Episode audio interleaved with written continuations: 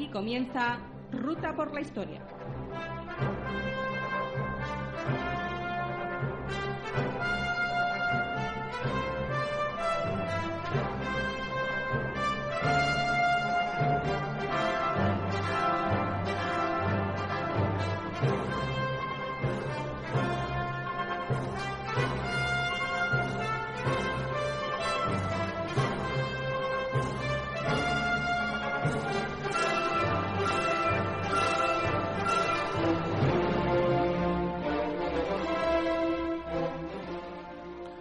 Buenas tardes y bienvenidos al segundo programa de la séptima temporada de Ruta por la Historia, a través de Transporte y Radio, la red de streaming destinada al mundo del transporte multimodal. Como siempre digo, para los que no nos conozcan, somos un programa destinado a la historia y a las curiosidades históricas. Soy José Luis Bermejo y junto a mí tengo un excelente equipo con el que vamos a intentar que paséis un rato divertido y además conozcáis datos e historias de las que no se ha hablado mucho o se ha pasado muy muy por encima. Si recordáis, en la anterior temporada, en la sexta temporada, durante la primera fase de aquel confinamiento del coronavirus, estuvimos haciendo programas eh, de manera casi continua de la historia medieval de la península ibérica. Y empezamos a hacerlo eh, con, con los reinos de Asturias, empezamos ahí dándole avance poco a poco y también empezamos lógicamente con la parte del Islam, con el Al-Ándalus, que formaba parte de la península ibérica. Y ya hicimos un primer programa, hicimos un segundo programa y hoy vamos a hacer esa tercera parte de Al-Ándalus. Y lógicamente, si hablamos de Edad Media, tenemos que hacer referencia a nuestro amigo y compañero Andrés. Andrés, buenas tardes. Hola, buenas tardes y felicidades por tus seis temporadas. ¿Séptima la ya? tuya y la, de, y, la, y la de todo el equipo. Empieza- Las seis completas. ya por la séptima. por la séptima, sí. La séptima, la séptima. Esta va a ser la séptima temporada. Una temporada complicada y difícil, que fue la sexta, sobre todo en la parte media, y esta que no empieza mucho mejor. No, no, no. Seguimos. ah, Estamos al borde de, del confinamiento. Ojalá no suceda, pero bueno, vemos que mejoren todos los datos de, de salud. Esperemos. Bien, como siempre os digo, eh, y como os he dicho siempre, podéis eh, seguirnos en las redes sociales, en, en Twitter, en Facebook, en Instagram, buscando por Ruta por la Historia. Ahí nos encontraréis, veréis, eh, estamos, eh, seguimos y con está al día como hoy, haciendo hilos, eh, recuperando efemérides, eh, con algunas noticias. En Instagram, lógicamente, sabéis que es tema, tema de fotografías, entonces de vez en cuando sí sabemos a- algún tipo de fotografía histórica. Y bueno, podéis comentaros como siempre si os ha gustado el programa, si no os ha gustado el programa, en el canal de iVoox, en el canal de iVoox de Ruta por la Historia. Ahí podéis dejar los comentarios, las críticas, que si son constructivas y sobre todo eh, educadas, serán bien recibidas. Y también, pues, eh, podéis hacernos peticiones, podéis hacernos eh, consultas, todo eso siempre serán bien recibidas porque así hay intercambio con todos vosotros. Y bien, como siempre, dicho todo esto, arrancamos motores y despegamos.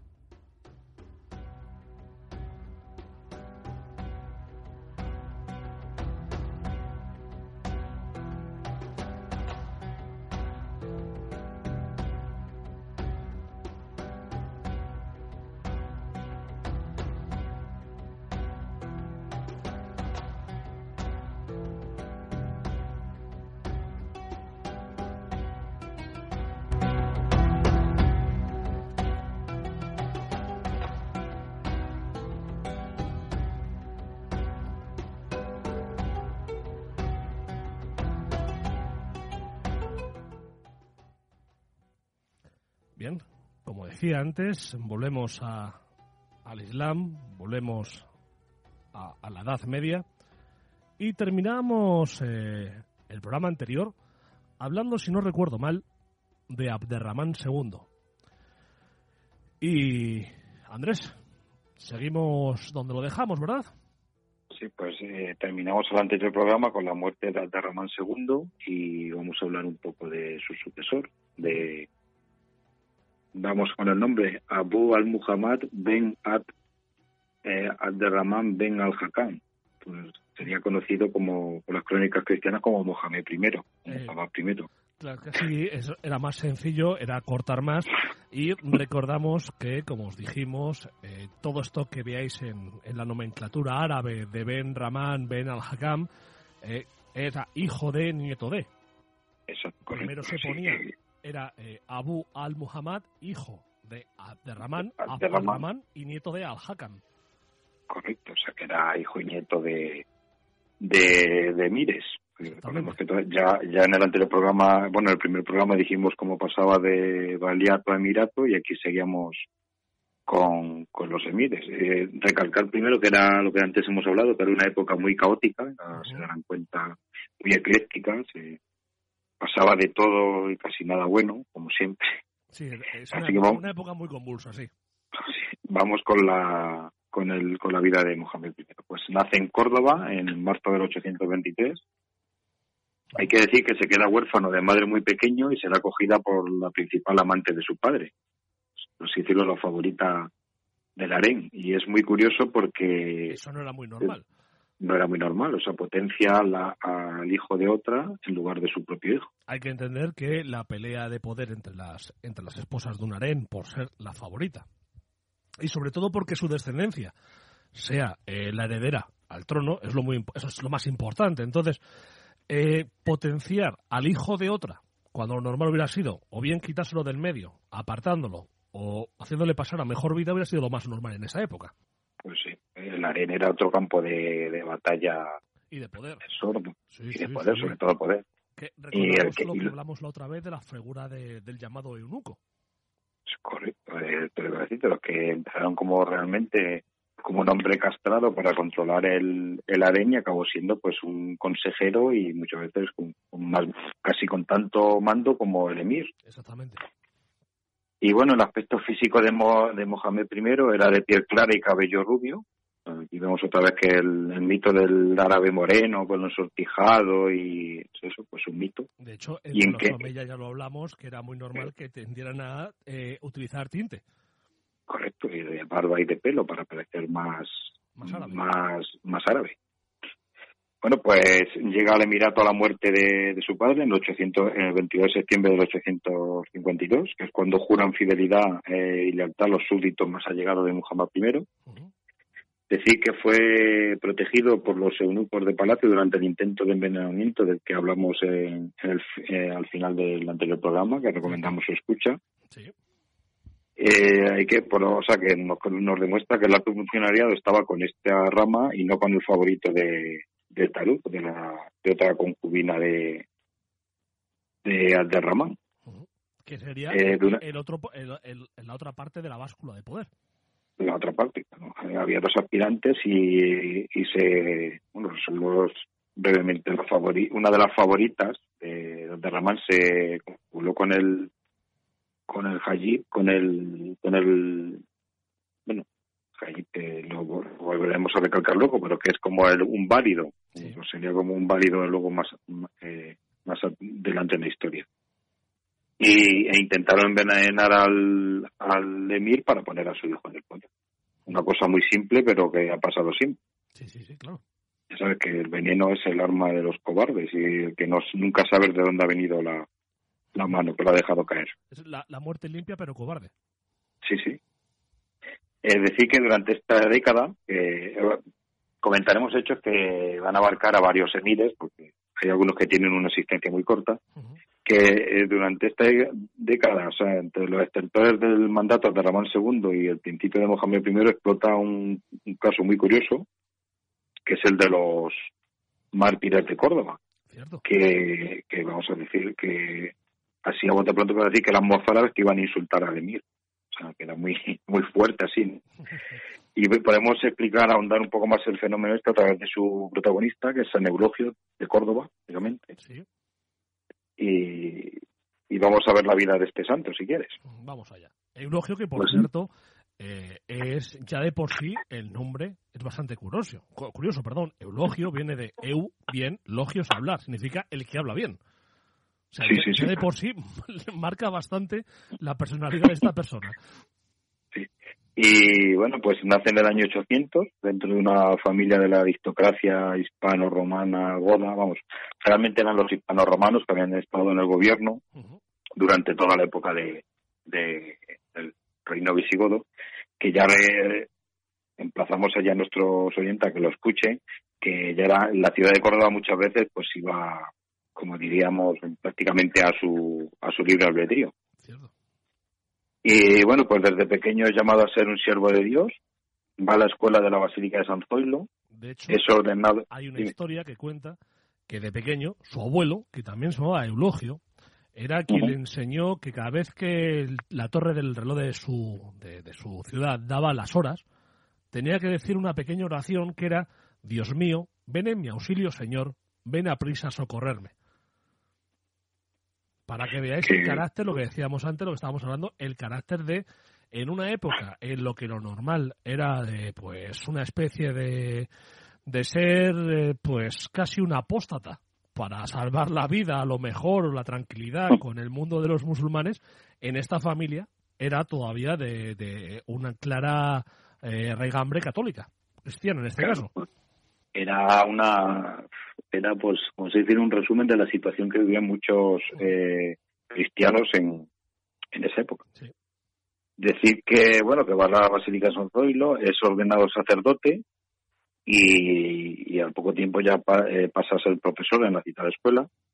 Y aquí, pues, eh, como era eh, la escuela central de una gran ciudad, que había sido una gran ciudad cristiana, y todavía lo era, porque realmente el 70-80% de la, de la población era cristiana de cultura, o sea, de religión. Supongo que habían, como tú dices, habían apostatado mucho, se habían pasado al, al Islam por temas fiscales, pues eh, tendrás eh, acceso a mucho saber de la antigüedad que en, otros cristianos no tendrían eh, privado. Y, en, y ya con 43 años, que ya es una edad avanzada, emprende un viaje al norte para ver a dos compañeros, que son Álvaro y Isidoro. Decimos al norte de España, que era el dominio cristiano. Y, y, de así de monasterio en monasterio empieza a recorrer el, el ambiente cristiano y va a Pamplona, Zaragoza, Calatayud, Luego bajaría hasta la ciudad de Complutum, que es Alcalá de Henares. Y por último, pues llegaría a la antigua capital visigoda. Eh, si vemos, pues recorre el río Ebro y luego baja por el Tajo. O sea, era una ruta muy clásica, hasta Cebirtu. Hace acopio de libros clásicos que lleva de vuelta a Córdoba, restaura los antiguos estudios de los saberes cristianos que se habían perdido en la capital en Vidal. Y aquí queremos hacer por pues, un pequeño análisis ¿no? social, sociológico, es que ya eh, el Islam pues lleva 130 eh, años y va calando tanto en tema religioso como sobre todo en tema social. Y, y, había cristianos que aun conservando su religión se iban islamizando pues en la, en la vestimenta, en las, en las formas sociales, en, la propia forma de vida. Lo más normal porque es algo normal, es cuando la cultura, eh, en este caso, la cultura o la sociedad más potente al final se come a la más débil. Por contacto, es normal. Es normal. Por, e, por, eso muchas veces, hoy en día, que es una cosa siempre, es que esta gente siempre quiere ser como los yankees. Normal, por contacto con la, con la cultura más potente, al final pierdes la propia. Al final del 19 se quería ser inglés o alemán y... y aún así... no fuera ser francés. eso fue eso fue en el 18 cuando queríamos ser franceses. Cuando llegaron los Borbones, ¿no? Queríamos ser todos pero bueno, aunque esto iba calando, había una otra parte que quería seguir conservando los modos de vida, por así decirlo, de época visigoda. Y, y, y dentro de este grupo, por así decirlo, los más ortodoxos, se veía con preocupación como otros compañeros que eran cristianos iban alejando poco a poco de esa forma de vida. Y entonces eh, vieron como una manera de acercarse a Dios sufrir el martirio. Sí, como, lo sufrió, como sufrió Cristo, pues como ejemplo para, para acercarme a Él, sufrir lo que sufrió Él. Claro, para volver a la pureza, pues Y bueno, y todo empieza cuando en 1850 un sacerdote llamado Perfecto insulta a Mahoma y es condenado a muerte. Ah, que también es perfecto, eh, hay que decir, y perdónme la expresión, los tenía bien plantados. Sí, sí, porque es uno de los mayores, si no es el mayor crimen religioso que se puede hacer. Por eso, por eso. Al, sello de los profetas. Claro, o sea, insultar al profeta, bueno, lo siguiente por encima es insultar a Alá, en este caso. Sí, sí, sí. Eh, bueno, bueno, y luego hay que decir que esto enardece al grupo ortodoxo que van a solas o acompañados a seguir el ejemplo de Perfecto. En el 852, cuando está muriendo Aderramán, casi está cerca ya de la muerte, deja que se convoque un concilio en Córdoba, que será presidido por el obispo de Sevilla, Recafredo, vemos que es un nombre totalmente godo, ¿no? puesto que el obispo eh, eh, de, Córdoba y San estaban de parte de los mártires. O sea que fue, por así decirlo, a, buscar a Derramán a un obispo más cercano a sus tesis. Decir que la importancia, eh, había obispos en, en Al-Ándalus, obispos cristianos, ya lo sabrán nuestros oyentes, pero sí, porque la religión mayoritaria era esa y empezaron y tenían una gran preeminencia eh, religiosa y social, que todo va unido, como ya hablamos, la famosa pregunta de hablar del medievo sin, sin religión. Y entonces era, por así decirlo... Algo imposible. Era, por así decirlo, el representante de los cristianos ante el emir. El concilio, pues, a cabo de los meses, eh, eh, determina que la condena, condena esa práctica del martirio y el encarcelamiento de los jefes de este movimiento, que entre ellos, pues, obviamente, era eh, Eulogio, que al salir pues seguirá con, la, con el mismo convencimiento. O sea que no sirvió de mucho más que nada para unificar más el, movimiento. Bueno, pues en este, durante todo este proceso llega al trono Muhammad I y cómo es la mejor manera de, mostrar tu firmeza como emir. Pues recrudecer las condiciones de vida de todos los no islámicos. Eh, de momento, porque luego ya veremos que ya será más fuerte para otros grupos también islámicos. Se manda a destruir las nuevas iglesias y monasterios, recortar los campanarios de las antiguas para que no sobresalieran más que el minarete de, la mezquita. Eh, o sea que vemos que tampoco hubo tantísima tolerancia como a veces nos venden. No, claro. Si es que el mito siempre queda muy bonito. Es decir, que Eulogio era un gran escritor, además de, bueno, sí, porque ahora nos parece como un, el jefe de uno fanático, no era un gran escritor. Entre algunas de sus obras pues podemos ver el Memoriales Actorum, donde narra la forma de vida y martirio de sus compañeros cordobeses, vamos que estaba, por así decir, estaba siendo un cronista de la realidad, ¿no? Como dirían los modernos, fundamentando eh, doctrinalmente las causas espirituales que llevan ese acto, o sea, dando, por así decirlo, una, una base teológica. Otra obra sería Apologeticus Martyrum, dedicados a dos mártires que son Rodrigo y Salomón, que si quieres hablamos rápidamente de ellos. Rodrigo fue acusado por un hermano de que, ya que tenía un, tenía un hermano cristiano, y musulmán, que se había convertido a Alemania y había jurado poco después. Esto lo convertía en un apóstata. Eh, él fue apresado y allí conoció a Salomón, que también estaba acusado de apostasía, y ambos fueron condenados, decapitados y tirados al Guadalquivir en el 857. O sea, pocas bromas con, apostatar. Sí, sí, cuidado. Y como curiosidad, esta obra tiene un apéndice, en un apéndice una biografía de Mahoma, que había copiado un manuscrito que había escrito en el monasterio de Leire, en Navarra. O sea que un infiel escribiendo sobre la vida de, Mahoma es, nos podemos imaginar que causaría un poquito de revuelo. Sí, podemos imaginarnos que mucha gracia, mucha gracia, mucho no les haría. Sí, decir que es algo muy muy corriente en las obras antiguas, lo de los apéndices, que prácticamente son libros en sí mismos. Eulogio tenía alto prestigio de buen cristiano y estudioso, que en el 858 fue promovido al, obispado metropolitano de Toledo, que era el más importante del Andaluz, pero que no llegó a ejercer porque no podía salir de Córdoba. Así que estaba eh, vigilancia penitenciaria. más o menos. arresto domiciliario, ¿no? me podía salir del domicilio, pero no de la ciudad. Más o menos como nos como estamos ahora sufriendo en muchas zonas. Sí, como estamos, por ejemplo, en algunos barrios de Madrid, por ejemplo. Bueno, pues en eh, siguiendo con la vida de este santo, en el 859, eh, es acusado de dar cobijo a Leocricia, una, una cristiana que se había que, era, que se había convertido hace poco a la fe nicena, sus padres eran musulmanes, y por lo tanto a San Eulogio se le acusa de, por vosotros lo mismo, de ocultar a una apóstata.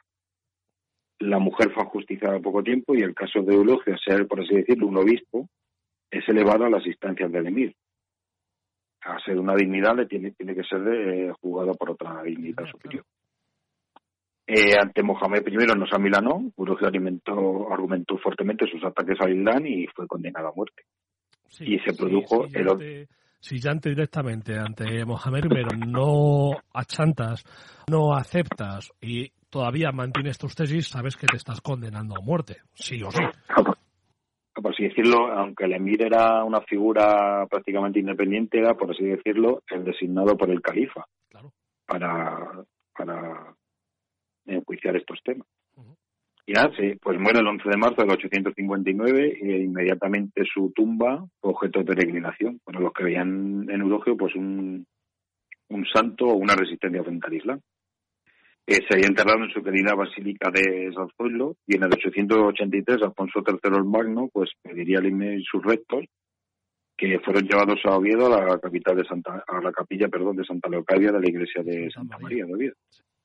Y bueno, pues entre los mártires vamos a ver otro pequeño caso, para que vean el de Isaac.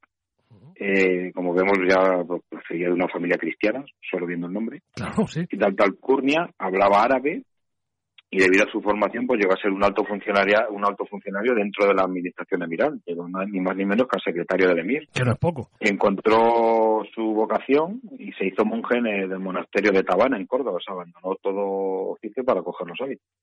En una homilía habló mal de Mahoma y sería sentenciado en el 851, o sea, en pleno fervor de, estos casos, que son muy curiosos y yo creo que algo desconocidos entre...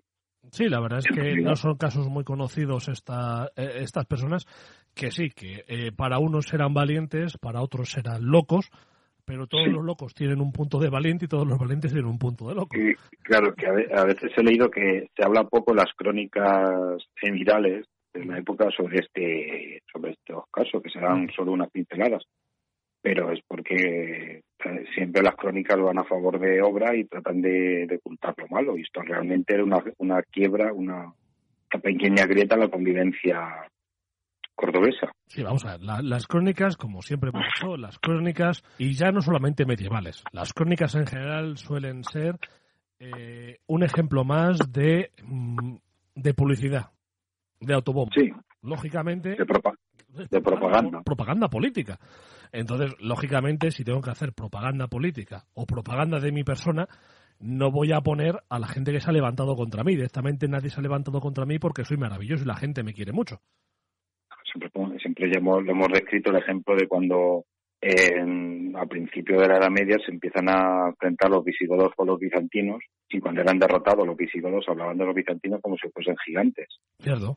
Y luego una vez que entraban en las ciudades controladas por los visigodos, pues bien que realmente eran, eran hombres y, y, la mayoría de los casos más bajos que los propios. Bueno, pues volvemos a Mohamed I. Decir que aquí tuvo un hají, o sea, llamado Hasim Ben al-Azid, que ya hemos dicho que era, por así decirlo, un válido plenipotenciario, al que consultaba y en el que delegaba en demasiadas ocasiones. y cuando nos refiramos... Normal en todos los monarcas. Ya, ya lo vimos en, los programas que hemos hecho de, monarcas, e incluso ya de, de, pues, eh, eh, monarcas como Felipe III o Felipe IV, por ejemplo, su facilidad para eh, delegar en otras personas. Y ya estamos hablando de 400 mm, y 500 años después. E incluso 600 años después, y los monarcas seguían siendo bastante, en algunos casos, pues eso, delegaban en otros y se dedicaban a la buena vida. Pero te, estás refiriendo a uno de los mejores agentes inmobiliarios de la historia, ¿no? El Duque de Lerma. Por ejemplo. Agente, inmobiliario, estafador, llámalo X, sí. Un hombre del renacimiento, no hacía de todo. y... todo malo y bueno, y ya eso, que pues un Haji que actuaba como primer ministro y controlaba, eh, realmente si lo, lo miramos al detalle, eh, asesoraba al emir, controlaba la administración, la Cancillería y el Tesoro, o sea, vamos, que controlaba todo. Y en algunos casos llegaba a representar al emir, pues, como te has dicho, si alguna fiesta daba pereza, pues bueno, que vaya el válido, vamos, allí y, me Lo comentabas tú en los anteriores programas, ha habido casos de que había emires que no mandaban más allá de las paredes del palacio y a veces más allá de su propio aposento. Y decir que no hay que confundir con la con, más, con la figura del visir, que, será más propia del Oriente eh, Islámico. Y aquí era el visita, pues prácticamente un consejero solo. Bueno, pues volvemos con, con Mohamed. Eh, llega al poder y lo mejor, pues una buena rebelión, como siempre, para seguir las tradiciones, ¿no? que no se pierdan. Y, si además la rebelión eh, viene de una ciudad un poco levantisca que se llama Toledo, pues casi sigue la, con la tradición. Mejor. pues, pues eh, con un hermano del emir eh, en la ciudad, o sea, se revela con un con un hermano allí. Sucede en octubre del 852, aprovechando el impar del cambio de gobierno. Los revoltosos toledanos echan a las tropas cordobesas que estaban allí encarceladas y declaran la autonomía. Dejan salir al hermano del emir, a Said, porque tampoco no quieren lío. Saben que como asesinen al, a algún hermano del emir, ya sí que van a ser pasados a ser de fuego. Que te rebeles, que posiblemente es una rebelión vamos a ver, una rebelión que a lo mejor no buscase, eh, vamos a y entenderme lo que voy a decir, la independencia de Toledo eh, frente a Córdoba, pero si era un, a lo mejor era un pulso, más que otra cosa, recordar, como siempre, hemos, dicho siempre, que Toledo no dejaba de haber sido la capital eh, del antiguo reino, había perdido poder frente a Córdoba, totalmente, todo el poder, pero todavía quedaba ese sentimiento propio de capital.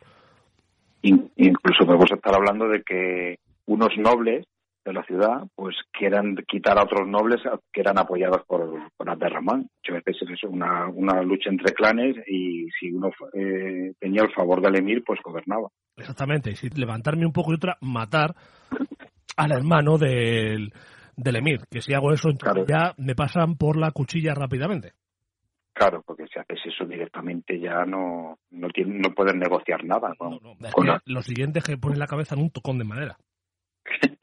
que eso eh, no tenían nada de ascos hacerlo, lo veremos. Cortar cabezas y poner en picas o en murallas. O... Sí, para que la gente lo viera, era muy normal, sí. Bueno, pues de recuperar el control de la ciudad, eh, estos rebeldes empiezan a hacer incursiones en el sur, eh, por toda la actual provincia de Ciudad Real. Se mandan dos expediciones desde Córdoba para castigar a, a estos levantiscos la primera, la primera que hace esta sección es reparar la fortaleza de Calatrava, para que sea la cabeza de puente para futuros ataques. Es decir, que la zona de Calatrava pues es una zona esencial antes de, encontrarte en los montes de Sierra Morena. O sea, es una, por así decirlo, una, una zona de parada obligatoria antes. Eh, una de estas columnas derrotada por los toledanos en Andújar, sabemos hasta dónde los toledanos se, se atrevían a ir, ya de Jaén, la provincia de Jaén, ya muy cerca de, de Córdoba. En la capital, en la actual capital jienense, es abandonada por el pánico a ser, a ser atacada. Y de estas ya aprende Mohamed que lo que hace es reforzar los muros de Úbeda para tener otro atalaya y otro otro parapeto.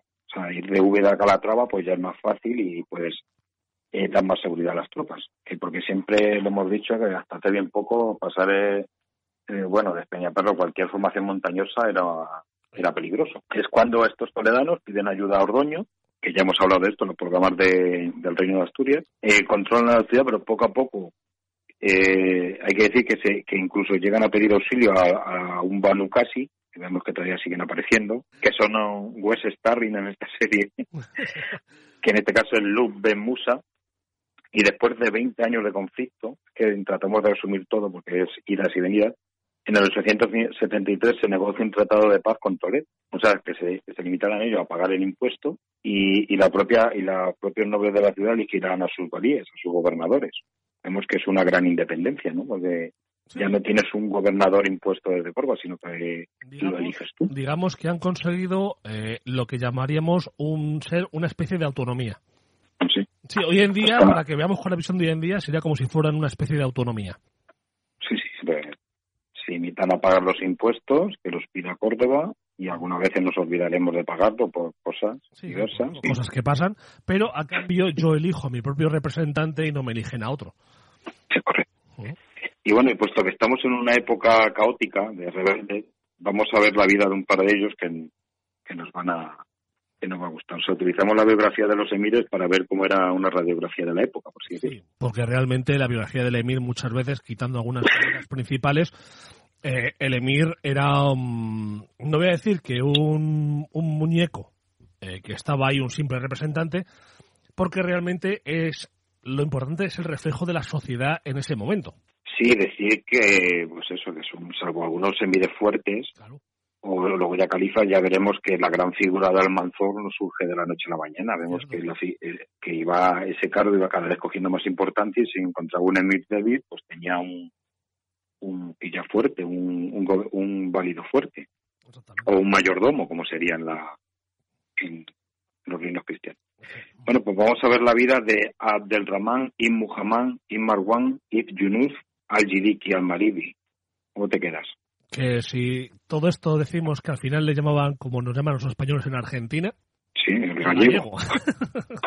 el gallego o el hijo del gallego, porque ya de su padre hablamos en el anterior programa. Eh, así que pues bueno, así que vamos a hablar de él. Vamos allá.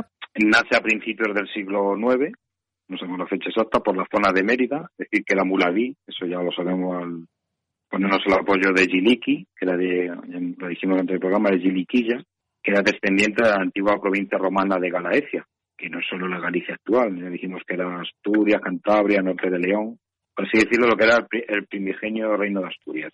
Recordamos a su padre, que fue un rebelde que se puso al final al servicio de Córdoba, y el padre pues moriría asesinado en el 828 por los bereberes. Decir que este Ibarguán en el 868, ya con una edad, forma parte de los cabecillas de una rebelión en Mérida. Vale emir a apaciguarla y tras un pacto llevado a Córdoba para que se pacifique eh, y se arreen todo a la vez. O sea, hemos dicho que es muy habitual coger a algunas cabecillas o a los hijos de los cabecillas y que se vayan a criar a la, a la capital, aunque eso a veces se haga, sale, tiro, sale tiro por la culata. Pero otra vez lo que se busca es muy sencillo, es tranquilizarle, hacerle ver, porque claro, no le van a hacer vivir como un perro. Si eres listo, le haces vivir bien para que vea el lujo y lo bueno que es formar parte de ese mundo y ya de paso al final te conviertes en mi vasallo porque tú quieres seguir viviendo así. Claro, eh, allí vemos que acaba teniendo problemas con el Hajid Abdelaziz, Al-Aziz, perdón, y acaban con golpes e insultos en público. ¿Cuál sería una imagen bastante potente en la época? Sí, era de para ver para ver quién mandaba, para que todos vieran quién mandaba. Exactamente. En el 875 sale de Córdoba y se va al castillo de Alange. El emir va envió una hueste para allá que sitio el castillo y se llega a un acuerdo con con Ibn Marwan que se asienta en, en, la zona de Badajoz. Un año después vuelve a la, rebeldía y, pues así decirlo, su enemigo el Kajib va por él. Y Marwan acaba refugiado en Alburquerque y en una de maniobra que iba destinada a minar los apoyos del gallego, este se, entera que hace la siesta por allí. Eh, y, perdón, hace la siesta por allí para intentar pues quitar apoyos y que algunos nobles de la zona que apoyaban a jefes de clanes, mejor dicho, que cambiaran de bando. Bueno, pues eh, en un descuido y con un pequeño ataque el válido es capturado. Se hizo con una, como ahora sería moderno decir, una operación de comando. Es entregado a Alfonso III y decir que ya lo dijimos que los actores sacan un buen dinero por el rescate. O sea que, como se dice, pone una vela en cada bando. Enardecido por este logro, que decir que es un gran logro, esa eh, captura al, número dos del Emirato, hace una gran campaña de botín, o sea, eh, caigo, ataco, arrampo con todo lo que pueda y me vuelvo a mis cuarteles sobre Niebla, Huelva y el actual Algarve. Bueno, el actual Algarve no, el, Algarve. El Algarve, sí, sí, el Algarve. el oeste, vamos. Muhammad se ve obligado a pedir una tregua y parte del acuerdo es un asentamiento definitivo por Inmarwan que, y su gente que será en un lugar que se llama Al-Basarnal, que será el futuro, es el, es el nacimiento de Badajoz. La paz dura poco, puesto que en el 877 el hijo del emir va contra el gallego y este directamente pues va a empezar a Alfonso III, que le da cobijo después del favor que le hizo llevando al a para allá.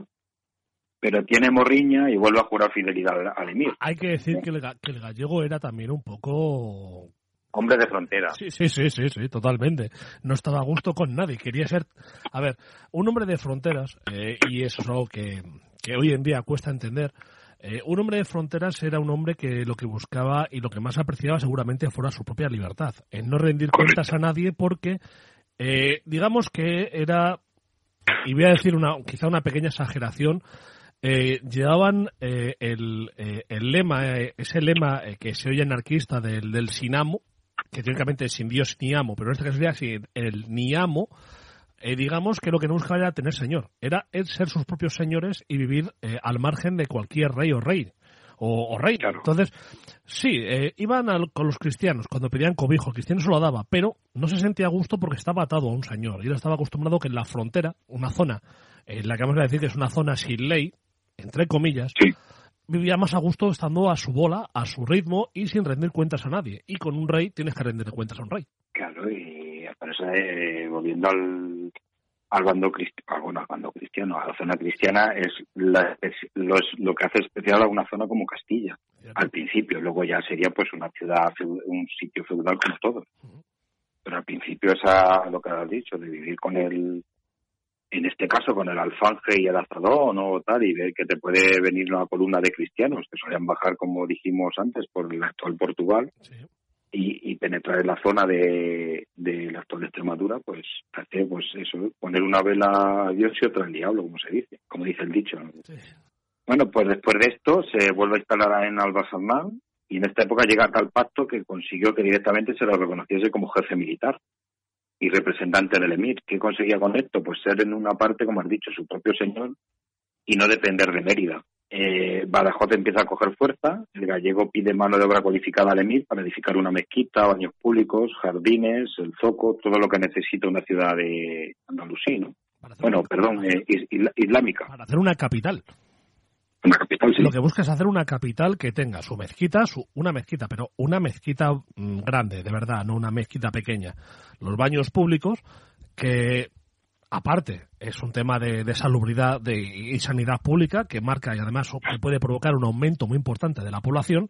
Los jardines, porque los jardines embellecen mucho y eso da la parte bonita de la ciudad y sobre todo la parte que has dicho al final, el zoco, la economía, sí, el dinero, el money, el parré. Sí, sí, que era la, era el corazón de la ciudad. Exactamente. ¿Y ya estaban todos en paz? Pues no. En 885 ya, ya con una edad envió una expedición armada desde Córdoba, se envió una expedición armada de Córdoba para luchar contra él, pues parece ser que el gallego tenía la manía de ir de hacia al sur del Guadiana para pasar el Guadiana y, e ir y atacar la zona de Huelva, en Algarve y todo, y todo eso. Uh -huh.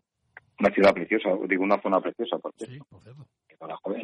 Huelva se negocia la paz y en el 888 se, vuelve, se le vuelve a reconocer como señor de la zona.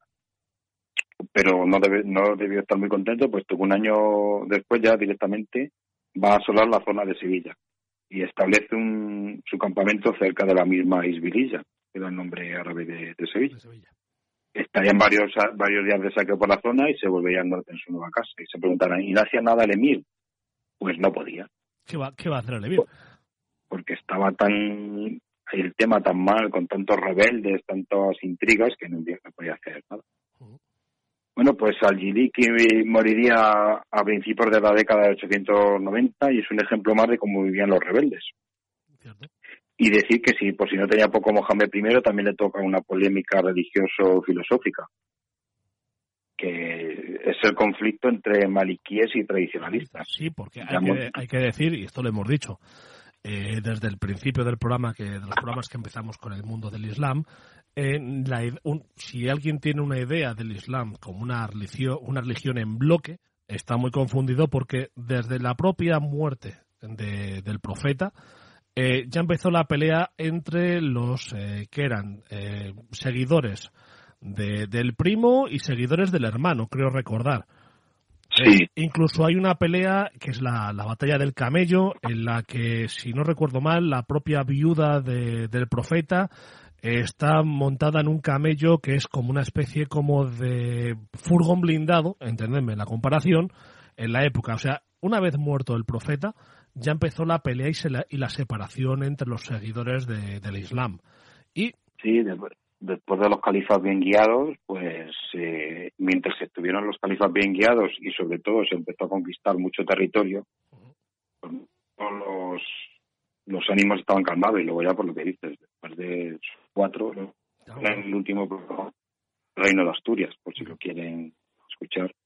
Pues lo que te has dicho, empieza y no solo hay dos facciones, sino hay más facciones y dentro de, y dentro de esa y dentro de esas facciones hay otros bandos y vamos como todo que no hay nada homogéneo. No hay, ninguna religión que sea homogénea plenamente, ninguna. Cada uno tiene su interpretación y tiene seguidores. Bueno, pues eh, decir que desde hacía medio siglo la doctrina que se seguía en Córdoba era la del maliquismo, que viene de Malik, que era un estudioso, que al Corán añade las vivencias de los seguidores de Mahoma en Medina. O sea, por así decirlo, e establece unas costumbres de Mahoma y sus seguidores cuando estuvieron viviendo en Medina, después de la gira. En esta época se van incrementando los viajes de estudio, y que decir que ya con la bonanza económica empezaba a tener al Andalus, en esta época se, se incrementan los viajes de estudiosos que hacen la peregrinación obligatoria a la Meca. ¿Y por dónde hacen la peregrinación? Pues obviamente por el norte de África. Sí, porque eh, no ir a Egipto. La, otra, la, otra, opción es cruzar el Mediterráneo o hacerla cruzando Europa, lo cual es lo menos recomendable. Y cruzar el Mediterráneo, pues debía ser algo peligroso en la época. y, y, hacerlo por y atravesar los Pirineos e irte por peor todavía. Creo que era más peligroso, sí. y entonces, pues eh, hacer la peregrinación obligatoriamente y aprovechando pues estudiaba la religión de Alá más a fondo por así decirlo en, en la en el propio en la propia Arabia y es cuando van llegando la, los tradicionalistas o coranistas que daban mucha valía a los jalices dichos y hechos del profeta y no tenían en cuenta las vivencias de Medina que tanto ponían valor Malik y que eran los, los oficiales usados por los alfaquíes de, de Córdoba. Los alfaquíes eran los estudiosos del Corán.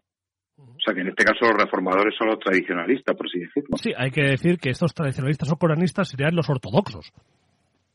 Serían los más ortodoxos, serían los que van a rajatabla con el Corán, eh, con los hadices del Corán, y eh, los, eh, los otros, los, los maliquistas, que serían, ¿cómo explicarlo? En un ejemplo, vamos a ponerlos para que en el mundo cristiano vierais, o católico, vierais cómo sería. En este caso, pongamos que los coranistas eh, serían, a lo mejor, los católicos apostólicos romanos, ¿de acuerdo? Y los maliquistas serían, a lo mejor, los protestantes, ¿de acuerdo? Pero en la situación en la que los protestantes sean los que mandaran. Correcto. Sería algo parecido. Sí, que sería van a la pureza de la religión, lo has explicado muy bien, y Malí pues pone ya, por así decirlo, la pureza de la religión y, añade costumbre. Exactamente. De, por así decirlo, como de los de los primeros seguidores que tuvo que tuvo eh, Mahoma. Decir que algunos seguidores coranistas fueron a prisión por dar su visión del Islam. El líder de estos, Bakim Ben Mailat, estuvo a punto de tener algún percance, pero obviamente fue protegido por por el emir, que tampoco quería meterse en una guerra de religión en, su ciudad. Y poco más que decir de Mohamed, que tuvo, como hemos visto, una existencia azarosa como emir, y moriría en el Alcázar de Córdoba en el 886, sería sucedido, sucedido por su hijo, vamos allá, Abul al-Hakam ben Muhammad ben Abderrahman ben al-Hakam o al-Mundir. Al-Mundir, a ver, es que eh, eh, entender la comodidad, porque claro, eh, aquí nos ponemos con Abul Hakam, que es hijo de Muhammad, hijo de Al-Rahman, o sea, nieto de Al-Rahman, bisnieto de Al-Hakam. Correcto. Que llega un momento en el que dices, mira, es más cómodo, sobre todo para las crónicas, y entender para las crónicas muchas veces que no es tanto por, eh, por vaguería, sino por velocidad de escritura. Si tienes que escribir todo esto, o pones directamente al mundir, que además es como a ti te suena. Eh, eh, al que no habla la lengua eh, la otra lengua, en este caso el, el, árabe, ¿cómo le llega el nombre? Si tú dices Abdelrahman, tú dices Abdelrahman, porque es como tú lo entiendes. Y decir que esto también pues era propio de, de, las épocas antiguas. Recordemos en la Biblia cuando te empiezan a hablar de, de un profeta, hijo de, y, nieto de, o sea, para, era la forma de identificar a la gente cuando no había apellidos. Pues, y bueno, en este momento Almundir estaba en tierras elvirenses apagando un incendio del que luego hablaremos más, más adelante y nos meteremos en profundidad. Y si quieres, pues vamos a hablar un poquito de, Almundir, que tiene un mandato más o menos corto. Vamos a hablar de Pues nace en Córdoba en el 843, su madre era de origen bereber, este, este mil sí que era moreno. Hombre, siendo su madre bereber, es más normal. Claro, sí. Su madre no era esclava y dice y dice la leyenda que fue que fue vendida por su familia debido a su carácter. Me parece una leyenda. Sí, me parece. Dice que, eh, dice que la, que la madre de Mundir fue la leyenda dice que fue comprada por la madre del Hajib al-Así este quiso yacer con ella, pero a tal, que era como se llamaba la, la, bereber, dijo, dijo que él, que, que, él no era digno para poseer aquel cuerpo, que estaba destinado para califa. El válido se cabreó y golpeó a la esclava y ella activa, ella altiva dijo que su hijo vengaría esta afrenta. Y una de las primeras medidas que hace Al-Mundi cuando llega pues, al trono fue apartar al, al válido de cualquier parcela de poder lo encarcela y una vez dentro de la, de la cárcel, pues Almundí eh, muere, eh, creemos que por, orden de, del emir. O, por alguna alergia adquirida, que ya sabemos que... Sí, la alergia adquirida al metal. De todas maneras, eh, esto que estaba diciendo, eh, eh, saltan las alarmas de leyenda porque, bueno, porque vamos a ver, eh, pongámonos en el caso de que Atl eh, no quisiera, eh, como tú bien has dicho y muy educadamente, yacer con el con el Hajib. Es que la mata. Es correcto. La mata directamente. O sea, no nos, no nos compliquemos. Por, si la mujer, no, tú no eres digno para tal, la mata. Punto. Y no pasa nada. porque no, o sea, no pasa nada, entendeme, no hubiera pasado nada en la época porque la mujer en esa época, y más en este caso Abd, o Adl, perdón, eh, importaba su vida menos que la de un perro. Correcto, era, y, decir que era plenipotenciario, como hemos dicho antes lo que llamamos el programa, el, el válido. Pues evidentemente, como ya ha quedado bien claro, es una leyenda. Lo que sí está claro que al llegar al mundir al, trono, eh, Al-Aziz es, es ajusticiado el 26 de marzo de 887 que lo que sí es cierto es que murió. Sí, sí, y, ah, vamos a ver. Eh, era para, para. Y que eh, al mundir, eh, mm, vamos a ver, no quisiera, en este caso el válido, pero no quiere decir que a lo mejor le ejecutase a lo mejor por algo tan sencillo como un desfalco, por ejemplo. Correcto. O sea, no, tiene por qué haber sido la leyenda que es muy, muy bonita, pero lo mundano suele ser más normal. Entonces, el que controla las finanzas de, en este caso, eh, del Emirato, si el Emir le ha pillado metiendo la mano en la caja, lo normal es Sí, y también pues quitarse a un poderoso, recordemos lo que había pasado unos años antes cuando habían intentado envenenar a su abuelo, o sea, es que llovía sobre mojado y dijo, pues mira, un problema menos.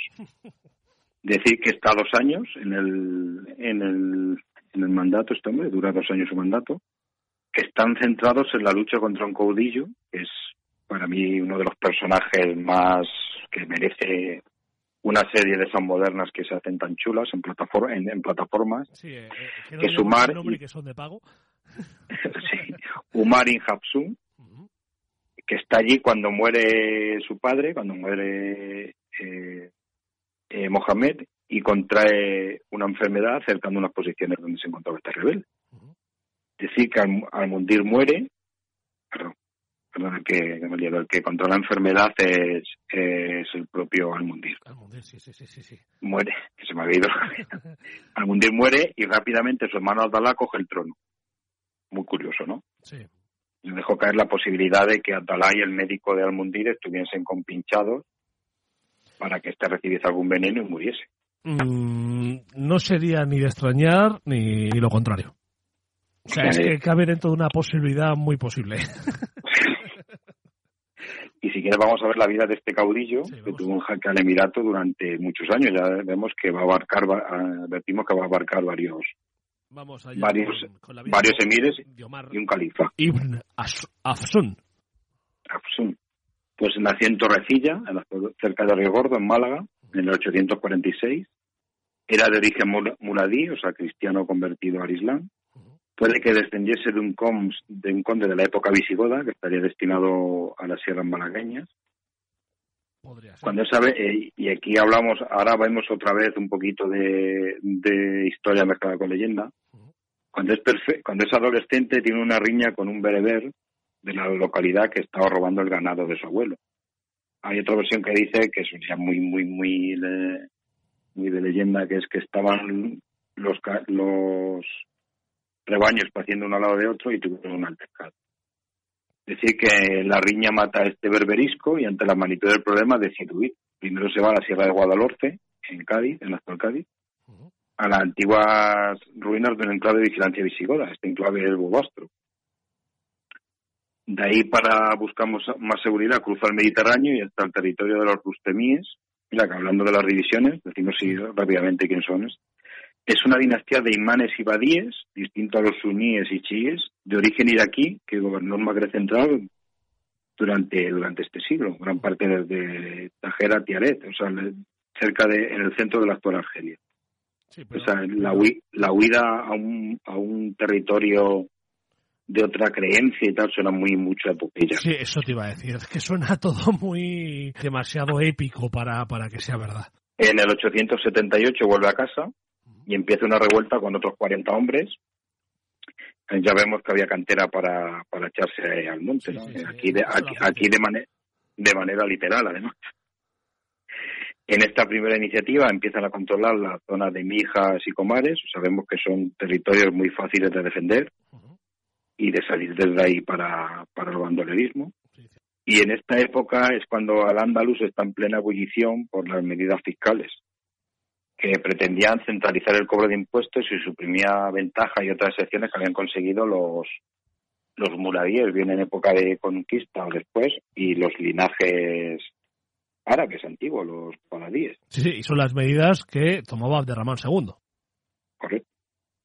Y, y bueno, y, y sobre todo siempre había una, una querella que era latente entre los muladíes, que, eran que eran, eran considerados los, los últimos árabes de las que ya hablamos de las famosas divisiones, que nos llegaban a salir seis o siete, ¿no? Siete, quiero recordar que al final no salían.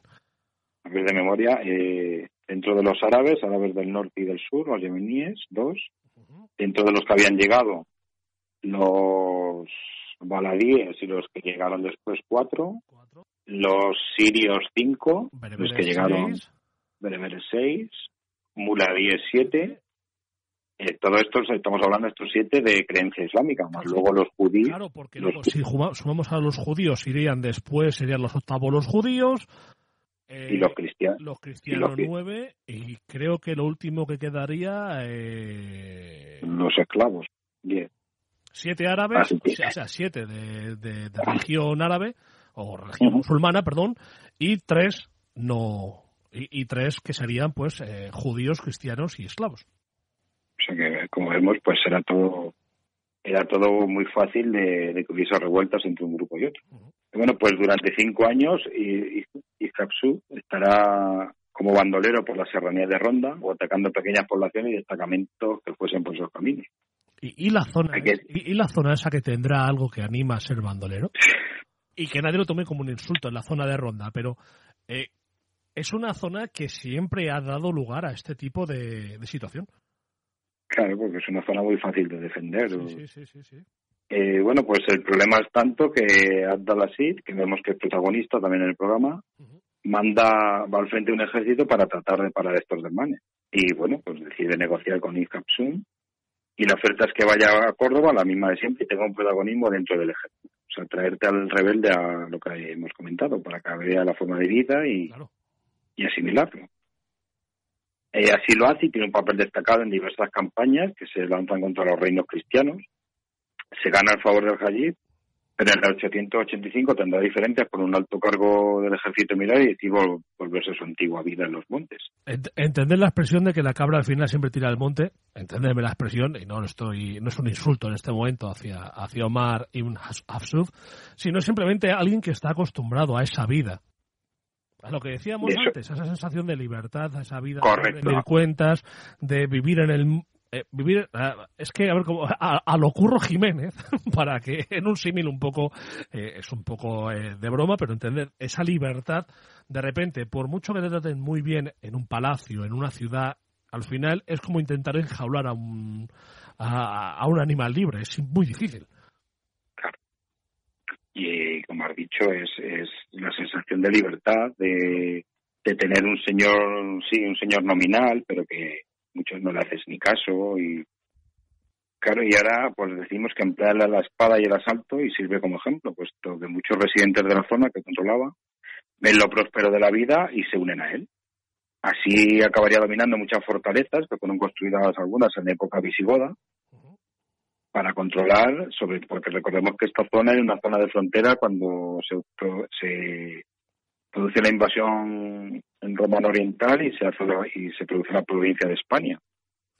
Se construyen muchas fronteras, muchos, eh, por así decirlo, playas, aunque es una palabra árabe, muchas fortalezas para controlar la zona. Y hay que decir que acaba eh, dominando las fortalezas que van desde Archidona hasta la costa malagueña. Eh, y me gustaría recalcar que muchos de estos asentamientos que se unen a Ijabsun lo hacen de forma voluntaria y, ya, pues, por, así decirlo, pasamos al siguiente estadio de, de poder. No es que ya controle un gran territorio, sino, sino que ya apoya a otros rebeldes dentro de, del Emirato, como fueron los Banu Rifa, que estaban, en, por así decirlo, acuartelados en, en Alama, en Granada, y ya es cuando ya es cuando Al-Mundir decide ponerse manos a la obra cercando a Alama y Bobastro, que son los dos, grandes centros de poder rebeldes. Y es cuando hemos ya hemos hablado de que es cuando muere el emir. Sí, muere o le hacen morir. el nuevo emir, Abdalá, hermano del anterior, pues trata de negociar con Ikapsun y ofrece tanto a él como a los Banu Riz que dirijan la cora de Raya, de Raya, de, que estaba en el norte de Málaga. El Cora es una especie de división provincial de, del Emirato. Aceptan y al año siguiente Ifkarsum mata a sus compañeros de mandato y ya manda él en toda la provincia. Para él compartir poder el poder, como has dicho, no siempre mejor, eh, siempre que opta ser uno y, y, que no haya vacío. ¿no? Exactamente, el vacío no admite poder y rara vez eh, figuras como un la, eh, el compartir poder dos, dos reyes, dos monarcas, incluso ejemplos como un triunvirato, sabemos que no suelen terminar muy bien. Bueno. bueno, pues ya desde estos montes empieza a descolgarse y ataca bien hacia la costa o bien hacia el interior.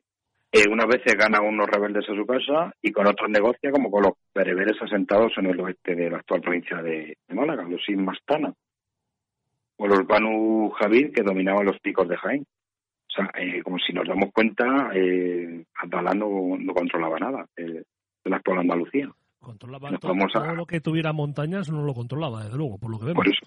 Eh, y decir que Ikazun empieza con, con, esto, con estas alianzas, ya empieza a tener pues como un pequeño imperio. o sea, un estado independiente dentro del Emirato.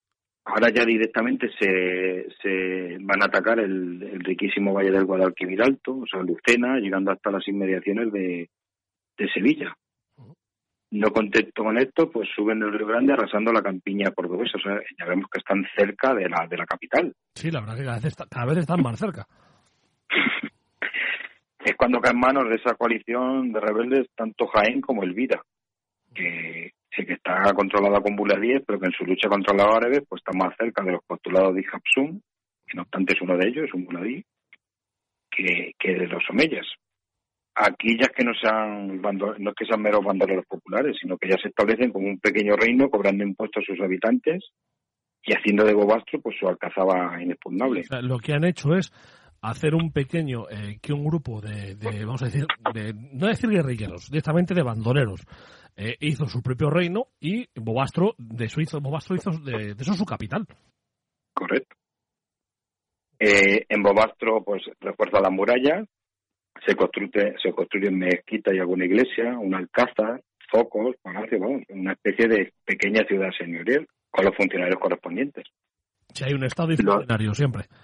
Sí, eh, los hijos del Muladí ya entrarán en ese entramado de poder, donde había distintos órdenes según, por así decirlo, el orden de llegada al, bando de los rebeldes. Y decir que hay una iglesia, había una iglesia rupestre en Bobastro, que era la única iglesia mozárabe de al que se construyó al, estilo mozárabe. Eh, este ya empieza, eh, empieza a enviar embajada a otros dominios, llegando a pedir auspicio al califa de Bagdad a través del emir de Kairouan. Ya hemos, hemos hablado de... está portando como un auténtico monarca. Correcto. Ya hablamos de la rivalidad que había entre Kairouan y, Córdoba, o a los idrisíes, que era un emirato también semi-independiente que gobernaba, bueno, dependiente, que gobernaba parte de, Marruecos y Argelia actuales. En la península llegaría a contactar con los omnipresentes Banu, Banu y también pues tiraría la caña a Alfonso III, vamos, como has dicho, era un auténtico monarca ya. Sí, busca alianzas con, por un lado, busca alianzas, eh, lógicamente, eh, con el califa en Bagdad, lógicamente, y luego ya con la gente de poder que está en la península, que no sea eh, en, eh, en, Córdoba, pues ¿dónde encuentra otras eh, parcelas de poder en, la península que no sea Córdoba? Lógicamente, Alfonso III, y como hemos dicho siempre, la otra tercera familia real que había en, en la península, que eran los Banucasi. Claro. Y también lo hace con los del otro lado del estrecho, que era el emir de Kairouan y los idrisíes. Cierto. En el 899 tomó una decisión importante que se convierte al cristianismo, y entonces sería conocido como Samuel. Decir que antes, para distanciarse de Córdoba, había adoptado la, doctrina chií, abandonando la suní, que era la, medida, la, de, la que abanderaban los omechas.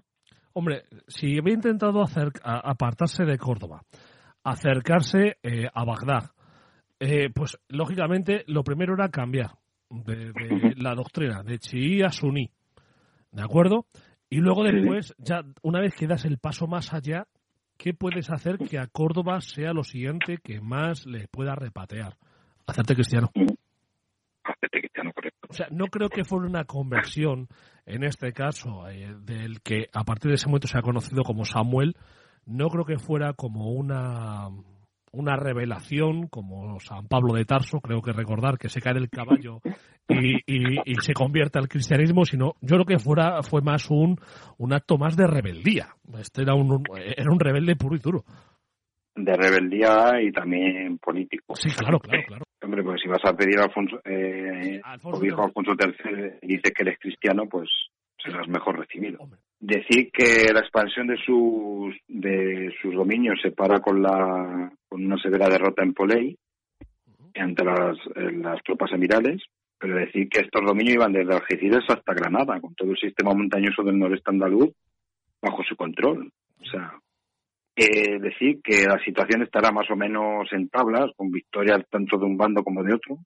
O sea, de y el emir durante unos años hasta que llega un gran personaje al trono que es Abderramán III y que hará que se dé un vuelco a la, a la situación. Que una de sus primeras medidas, aunque nos adelantamos al contenido de otro programa, es decidir a por todas esa coalición de enemigos que estaban comandados por el ya llamado Samuel. Ahora podemos llamar Samuel. Primero empieza por el poniente, de los dominios de... Antes ha dicho la ciudad de Polei, la ciudad de Polei, que si no recuerdo mal es Aguilar de la Frontera. Sí, correcto. Es que estaba pensando, digo, a lo mejor alguien se ha quedado con la palabra de Polei. ¿Dónde está Polei? Eh, Polei es, eh, es Aguilar de la Frontera, que está hoy en día está en la provincia de Córdoba, lógicamente. Correcto.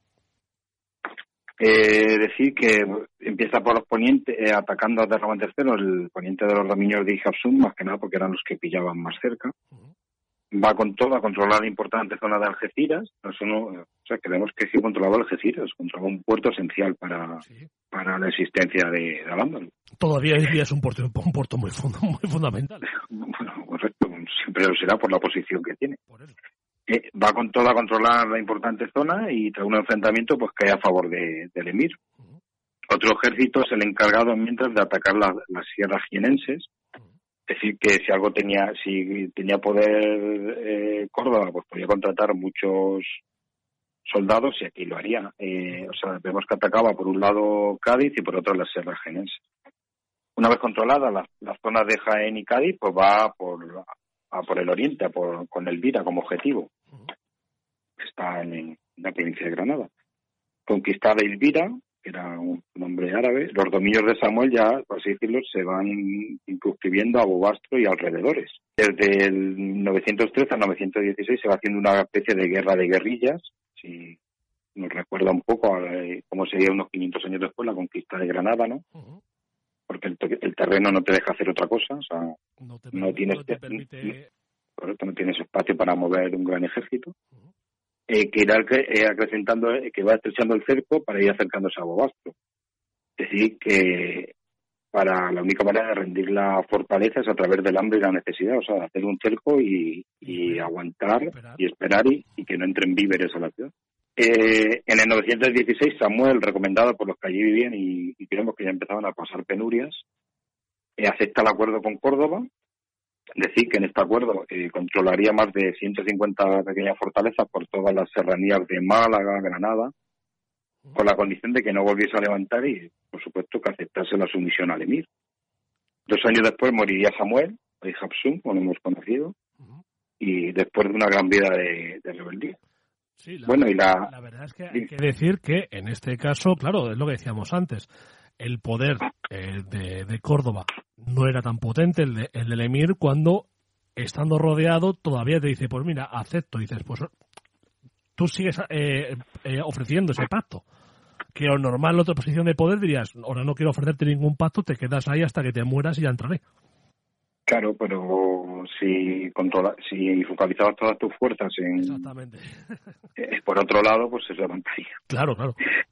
Eh, decir que Samuel sería sucedido por su hijo Suleimán, que siguió con la tradición de desobedecer a Córdoba, pero este parece que ya, eh, que es algo muy, muy clásico, no contaba con la, con el carisma o con la fuerza que el padre y tuvo y, pudo captar menos apoyo.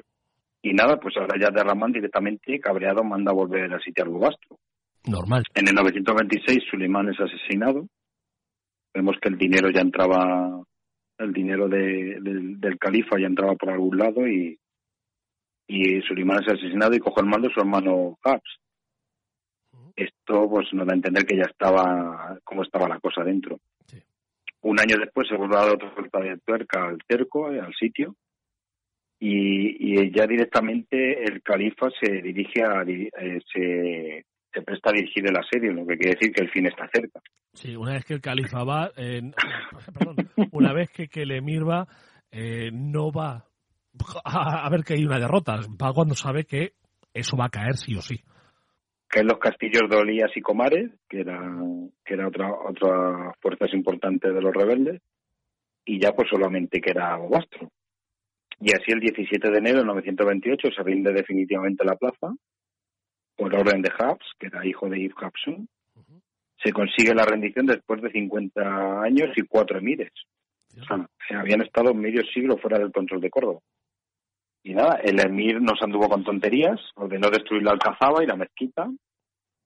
Sí, puesto que era, hereje a ojo mellas, desenterró a Hapsus y a su hijo Jafar, que estaban enterrados como cristianos, son exhumados, llevados a Córdoba y crucificados para que todos se enterasen que se hacía con los rebeldes el futuro, hacía con los rebeldes el futuro califa. Y ya no solamente eso, supongo que también el califa, aparte de la propaganda política que da ese tipo de situaciones, que la gente hoy en día, a los ojos de hoy en día, y gente que no está muy, eh, muy metida en este mundo, lo ve a lo mejor como eh, que eran unos sádicos, como pasa, por ejemplo, con la figura, una figura que esa sí que ha quedado muy distorsionada con, con el tiempo, que es la de Vlad Tepes, Vlad del Empalador. Y de hecho en sí, de, que digo que ha quedado muy desfigurada porque se ha mezclado con novelas de, la época del romanticismo, en la figura del vampiro, pero el hecho en sí de empalar gente y poner los caminos no es por el placer que siempre se ha dicho después. Que eso es eh, la figura que ha quedado como muy de designado a Badajo de los muertos. Es simplemente el terror mental y político. El hecho en sí lo que ha dicho de mirar lo que puede pasar. Entonces, en el caso de Ibn Hasuf y de hijo Jafar, aparte de eso, también supongo que vendría, que eso es muy potente, también vendría que en este caso el emir diría, ¿no te dices cristiano? Pues ala, como Cristo. Claro.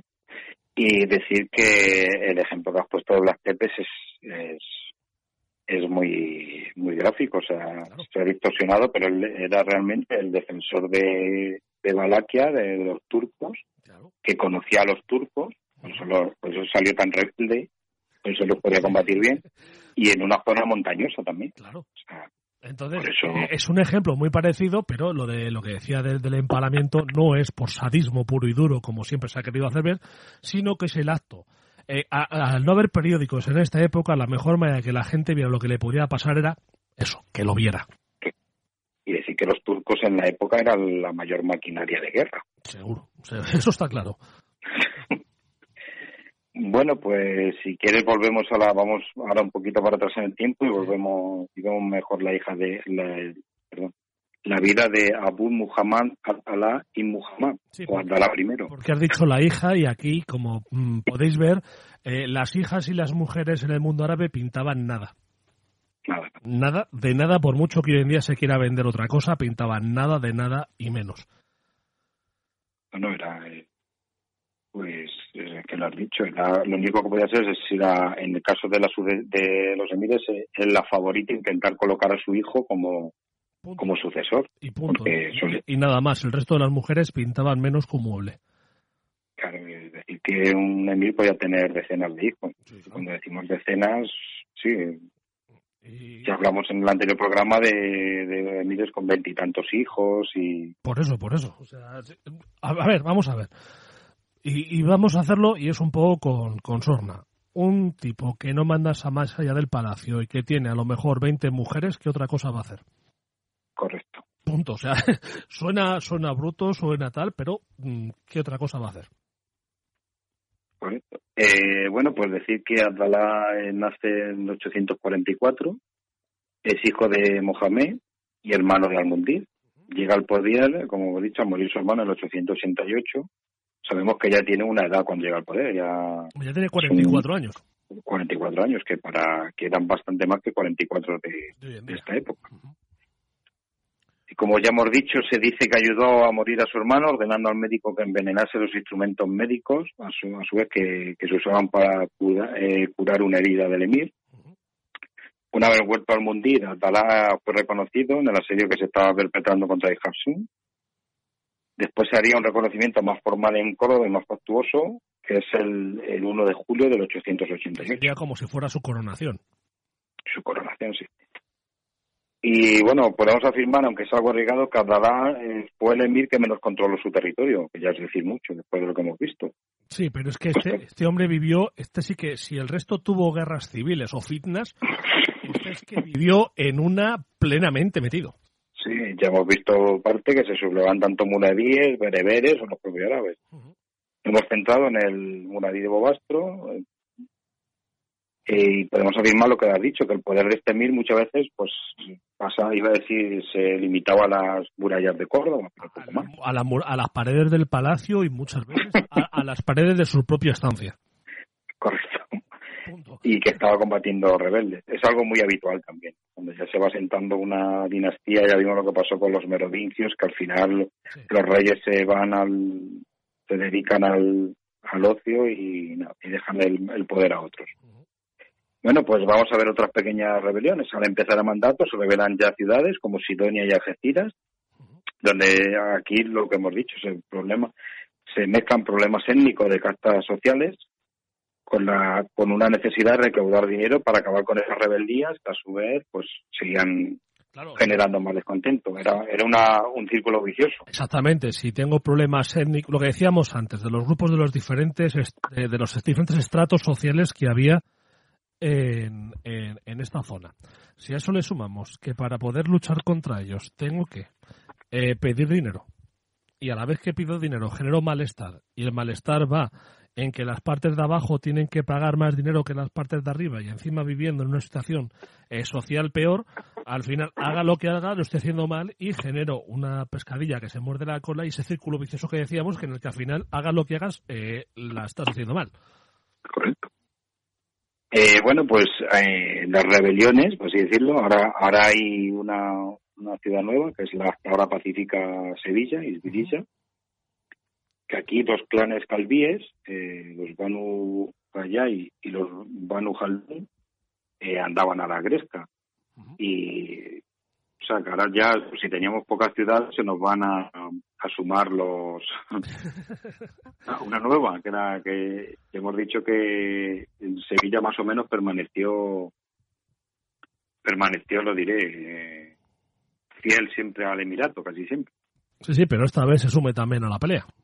Decir que los calvíes eh, son las tribus que proceden de, del Yemen, sea, los, son los yemeníes, con los que los árabes habían tenido eh, eh, diferencias desde tiempos inmemoriales. Por, una, por principio, prácticamente. Al principio, por un lado estaban los yemeníes y por otro los, los cueisíes, los, así decirlo, los, que eran más beduinos y los calvíes eran los, los sedentarios, decirlo, muy a grandes rasgos. O sea, siempre el, la, eh, las diferencias entre campesinos y ganaderos, por así decirlo. Muy, muy a lo que es. Que en Castilla habría bastante de eso, por así decirlo, ya lo vemos más adelante. Bueno, pues en el 891 hay una gramata de muladíes perpetrada por estos dos clanes después matan al gobernador Omeya y se reparten la provincia, la Cora. O sea que vemos que nos andaban con tonterías. No, no, ¿para qué? Eh, pero era una cuestión de tiempo que siguiera la guerra civil. Así en el 899 Ibrahim Ben Hayay mata a, a Kuraid Ben Haldun y ya establece un territorio independiente. Y, y, esto es por una parte. Ahora por otra parte quería comentar algo muy curioso que es como las prédicas chiíes que se daban en algunas zonas que eran contrarias a los omeyas tuvieron un eco en la meseta norte. Así Abu Ali al-Sarray era un orate, yo creo que aquí está bien empleada la, la expresión,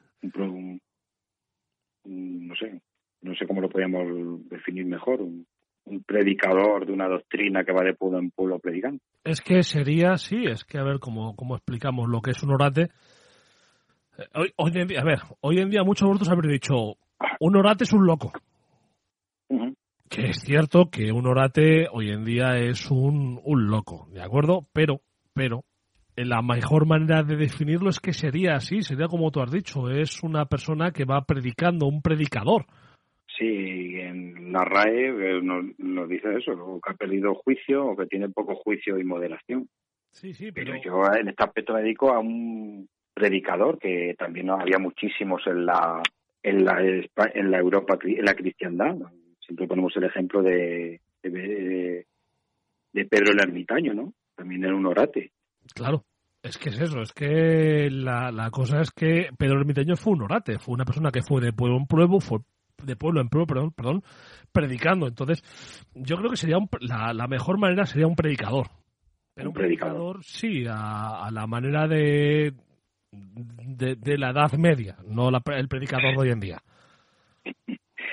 Bueno, pues eh, se apoyaba en, en doctrinas fatimíes y hablaba de que un pariente de Abdalá llamado Ibn al-Kid eh, era la figura del Mandi. Y bueno, y vamos a Mahdi, eh, vamos a, explicar lo que, mm, lo que puede ser esta ciudad, esta figura, perdón. Aparecen los hadices y se dice que viene a la Tierra eh, durante los años precedentes al fin del mundo para librarla del mal y restaurando la verdadera fe sobre el mundo. Mm, no sé, una especie, una similitud con la parusía cristiana, ¿no? De llegar al Mesías para decir que la figura está de Mati que se da desde dos perspectivas, que una es la perspectiva religiosa y espiritual, o sea, para enriquecer los corazones y otro es directamente, pues, como la de un general que encabezará los ejércitos para librar a, la tierra de infieles. Y decir que, así, buscando sobre esta figura, me hace gracia que fue utilizada en el siglo pasado para la independencia de, del subcontinente indio, de del imperio británico. Vemos que es eh, lógicamente en la zona de la actual Pakistán, en la zona islámica. De todas maneras, a ver, vamos a ver, eh, cualquier tipo de lo que decías tú antes, eh, este Almandi eh, es el, el, que viene a liberarnos, primero viene a traernos, para traernos, es decir, vamos a decir, la, la, auténtica fe, la auténtica palabra de Dios, y además es un Mesías, a fin de cuentas, y además si tiene ese toque político-religioso de que viene a liberarnos además del yugo de otra nación, eh, lo que decía antes tú, eh, también a Cristo se le consideró también el que venía, eh, según los sectores del, judaísmo, le venían a ver como ese eh, mm, paladín de, la independencia del Imperio Romano, como si fuera a ser mm. una especie de, de celote, que fuera a liderar a los celotes a luchar contra, contra el Imperio Romano. Mire, te leo literalmente lo, cómo le consideraban al, durante la época esta de, independencia de Pakistán. Sería un carnicero, la figura de Manti, y una pesadilla para los imperios de las naciones que no sean musulmanas. Especialmente sería un gran, un gran opositor del imperio británico. Sea, y en este caso, pues supongo que sería muy utilizada. Ya veremos en, el programa siguiente cómo es, es, utilizada esta figura para montar un, califato en en norte de África y bueno, y poco más que decir de esta figura, ¿no? lo dejamos ahí para que lo lean, que es muy curioso. Como hay las religiones del libro tienen figuras muy parecidas. Los tres, bastante vienen del mismo tronco, ¿no? Eh, en el fondo todas vienen del mismo tronco y de la misma zona del mundo. Pues, eh, pues nada, alrededor de, o sea, eh, vamos a ponernos en situación. Hay un predicador, Abu Ali al-Sarray, que dice que un pariente de Atalá es ya eh, es, esta figura, el pariente es It al-Kit. Perdón por la pronunciación árabe, pero... Sí, pero es que es complicado, ¿eh? pues nada, agrupación de, alrededor de esta figura, que como vemos es contraria a los omeyas, ¿quién se van a agrupar? Pues los bereberes. Siempre estaban muy, muy, muy prestos, que no hemos hablado mucho de ellos, por cierto. No, pero hoy de, las pocas veces de los programas que hemos hecho del mundo de, del Andalus, que menos hemos hablado de ellos, entonces, eh, para saber por qué eran así de, de, activos eh, para la lucha, os escucháis los dos programas anteriores que hicimos del Andalus y comprenderéis por qué decimos esto de los bereberes, de este carácter suyo tan propio de sumarse a una rebelión contra el, contra el poder. Como spoiler de que se, diremos que se sienten engañados y con bastante razón. Sí, con bastante razón. Eh, y bueno, pues todas las columnas se reúnen en la, la actual meseta norte y van dispuestos a asediar y conquistar Zamora. Es decir, que los bereberes estaban asentados por esa zona. Empieza la disensión entre los, clanes, entre los clanes de origen norteafricano, otro clásico, y al final deciden abandonar a su, a su líder, que no obstante era un árabe omeya, y del que tenían miedo pues que pudiese alcanzar el poder y comportarse con ellos como los llevaban haciendo los omeyas en eh, un siglo. Al final, Al-Kid fue capturado y su cabeza expuesta en una lanza en las murallas de, de la bonita ciudad zamorana otro ejemplo de cómo puedes terminar si tocas las narices. y bueno, y ya como hemos hablado mucho de, de, este reinado durante como estaba asediando a Ifapsun o Samuel, si, te, si quieres hablamos de dos hitos, bueno, dos hechos que suceden en, en esta época. Vamos allá. Uno es la es cuando en esta época se empieza a afianzar Pechina, en, el, en tiempos de Ramán II se asientan un grupo de calvíes en la zona a los que se les encarga que defiendan la costa. O sea, es muy probable que después de una pequeña rebelión se llegase a un acuerdo para que ellos se establezcan ahí, defiendan esa zona y la trabajen, por así decirlo. Se nombraría al lugar como Ur al-Yaman y su capital sería eh, Bayana o Pechina a finales del siglo IX se juntan a los calvíes que habitaban unos comerciantes andalusíes que valoran el lugar estratégico del lugar. Y también llegarían otros marinos del norte de África. Si estamos hablando del extremo suroriental de la península, o sea, una gran zona de, comercio. Con el tiempo la zona irá ganando esplendor como un gran zoco marino al que llegan mercancías de todo el Mediterráneo que serían distribuidas por Alando. Y desde y, los productos que se producen aquí en Alándalo pues se iban para, para todo el Mediterráneo. Un punto comercial, una enclave comercial muy importante. Y claro, y por proximidad, pues tendría mucha, mucha relación con la zona de Quirúa, que ya dijimos que era la primera ciudad islámica que se funda en, en, el norte de África. En este tiempo, el enclave era dominado por los Banu Aswa, que llegarían a constituir su propia cora con sumisión al emir o, al califa, dependiendo de la, de la época que, que eh, bueno, como es lógico, pues tenían una independencia casi total, una semi-independencia en época de Atala. La zona sería fuertemente fortificada, lógicamente, cuando hay dinero y pues necesitas proteger la zona. Y las murallas de la Medina serían como, conocidas como Almarilla Bayana, y de ahí se pasaría eh, la eh, a la actual, llegaría a la, a la, actual palabra de Almería. Otro personaje a destacar de esta época es Isán al-Jaulani, un comerciante andalusí que decide ir de peregrinación a Meca y en lugar de hacerlo, pues, como hemos dicho, atravesando todo el norte de África, pues lo decide hacer por mar. En medio de una tormenta, estuviendo yendo a la deriva, hacia el norte hasta que llegaron a, a una isla y esa isla era Mallorca. Al volver de la peregrinación montó una pequeña flota para inspeccionar y atacar la isla, pero las fuerzas eran insuficientes. Va a hablar con Abdalá, les pone los hechos y le persuade al Emir para que, al Emir para que prepare más barcos y hombres, toman la ciudad y, y también es otro, pues otro enclave marino muy. Porque hay que decir que hasta ese momento eh, Mallorca era totalmente independiente a lo que estaba pasando en la península. Correcto, porque hay que decir que durante época visigoda Mallorca perteneció a, bueno, perteneció, estuvo bajo dominio del imperio romano oriental o, o el mal llamado bizantino. Exactamente. Eh, se fue, consiguió la... Fue, creo que fue Belisario el que mandó ordenarlo, eh, el que mandó Co conquistarlo, perdón. Correcto. Y decir que antes de, de esta llegada de, de este rico comerciante, que se me ha ido el nombre, Sam al-Jaulani, perdón, Al -Jaulani, sí. pues eh, había sufrido ya ataques de piratas de periscos o lógico, estaba una isla y era una era la, la mayor isla de las Baleares y estaba y estaba expuesta a ataques. Se consigue, como hemos dicho, la conquista frente a los rum o rumanos, pues romanos, eso, como hemos dicho, los propios árabes consideraban a los a los que nosotros llamamos bizantinos, consideraban romanos, que siguiesen eh, lo que no sabemos que si ya eran romanos orientales o directamente estaban en una eh, estaban ya en un autogobierno más esto lo segundo no porque vemos que en esta época sí. Eh, Constantinopla tenía bastante con protegerse de lo que le venía del este. Es cierto. Nace, así nacía Madina Mallorca o sea por Mallorca y al Jaulani sería el primer gobernador de la de la zona. Es decir conseguir para el Islam.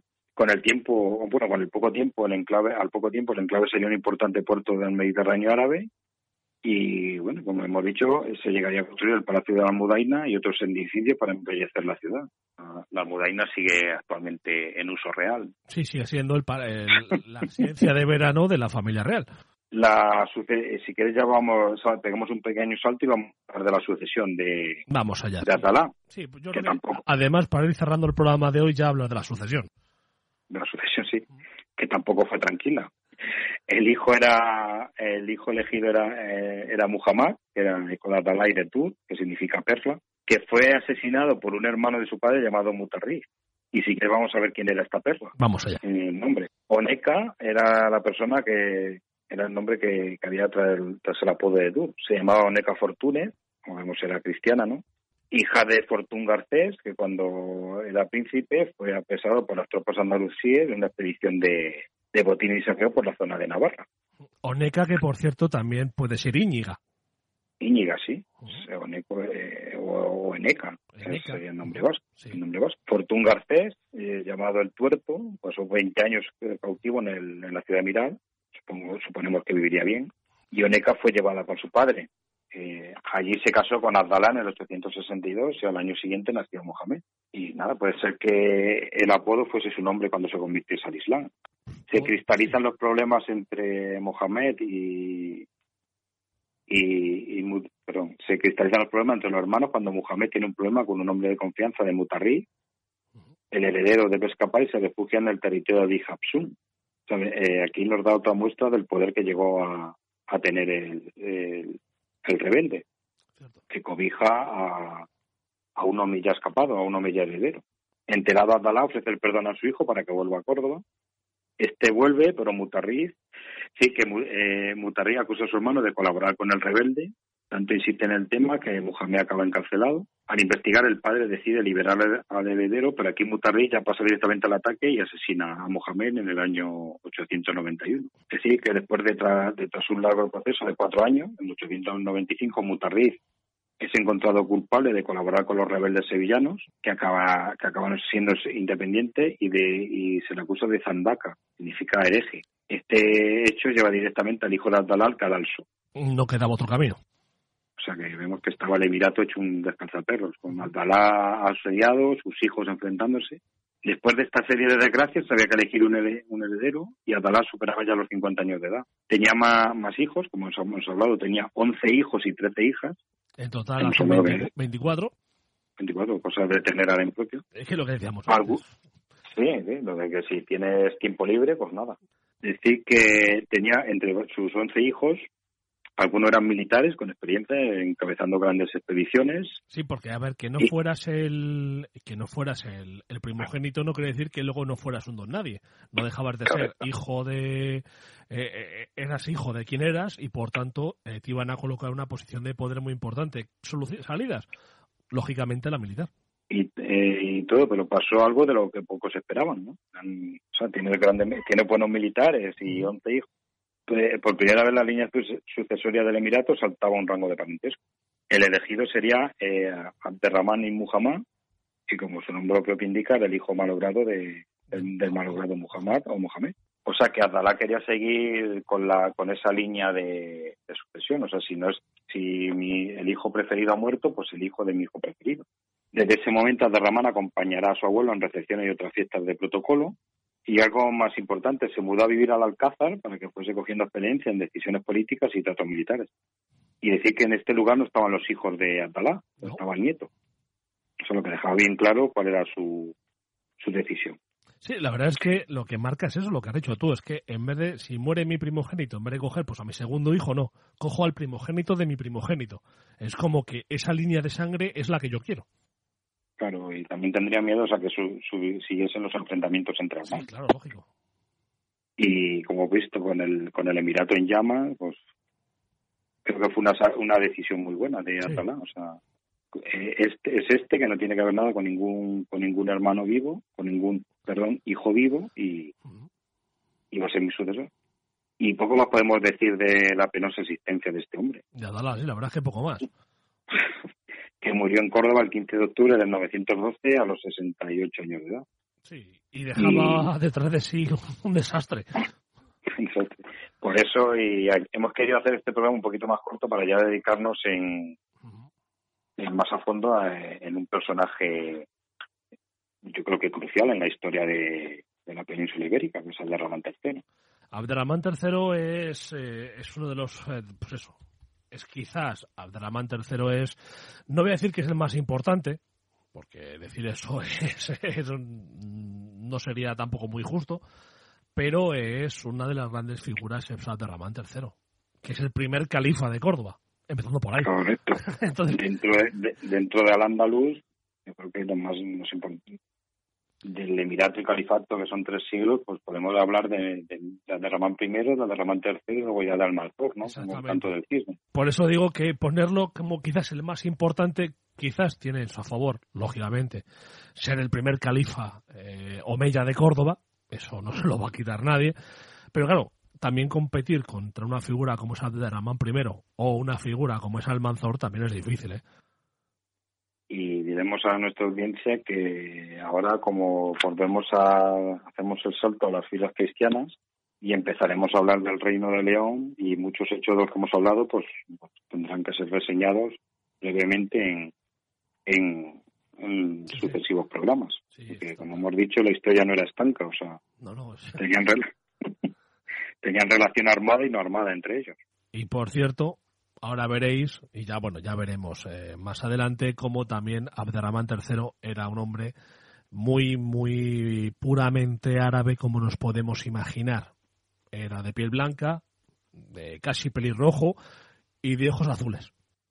Y, y fue el, el personaje más importante de su época y su poder llegaba más allá de, de, de Andal, pues pero que quiero decir que la imagen del califa totalmente árabe. Pelirrojo, de hecho, de los, que hemos visto, solo un emir era, tenía los dos emires tenían los rasgos de seis, dos tenían los rasgos eh, enteramente árabes. y uno era porque uno era porque era medio bereber. Claro, pero que si buscamos muchas veces eh, hoy en día, incluso hoy en día, perdón, si buscamos imágenes eh, de Abderramán III, vamos a ver siempre un hombre con barba negra, siempre dibujado con barba negra, tal, cuando seguramente fuese un pelirrojo en condiciones. Sí, de hecho era pelirrojo. Claro, claro, pero me digo en condiciones es ojos claros, piel clara, pelirrojo, lo que es un pelirrojo totalmente, esa imagen de pelirrojo que tenemos, así. Claro, y, aunque suene un poco naif de cielo, pues se teñían el pelo y tomaban el sol para estar morenos y parecer más, árabes. Porque tienes que parecer más árabe de lo que eras porque no dejabas de ser el líder de los árabes. Entonces, no que no parecer un invasor, yo creo. Correcto, también para no parecer un Pero claro, la mezcla de sangres uno siempre sale como... Como uno quiere. Como uno quiere. Es decir, que muchos eh, mires y califas eran hijos de esclavas o liberadas para el harén, o sea que no había ninguna predilección de un emir por decir, está el hijo de esta digamos así, lo has dicho tú, la mujer pintaba poco, o sea que si la mujer, la madre de un, de un hijo del emir, nos bien, era de alta alcurnia, al emir le daba igual, su preferido podía ser el hijo de una esclava, para eso era el emir. Pues Andrés, eh, yo creo que lo dejamos por aquí hoy, como hemos dicho. Eh, que lo siguiente que hacemos, ¿qué hacemos? ¿Nos seguimos con los árabes? Eh, ¿Nos ponemos con reinos? Si quieres, siguiendo el orden que hemos marcado desde el Reino de Asturias, pues empezamos el Reino de León en un próximo programa. Vale, empezamos con el Reino de León. Entonces vete preparando ya. Que va a ser muy divertido también. Sí, sí, sí. Tendremos dietas de adelgazamiento severas y. Sí, sí, aquí de todas maneras eh, yo siempre digo que cuando la gente, esta gente que se ha quedado tan impactada con series como Juego de Tronos, yo les recomiendo que cojan un buen manual de historia medieval de la península ibérica a, nivel mundial también me vale, pero de la península ibérica, para que sea más cercano, y, lean.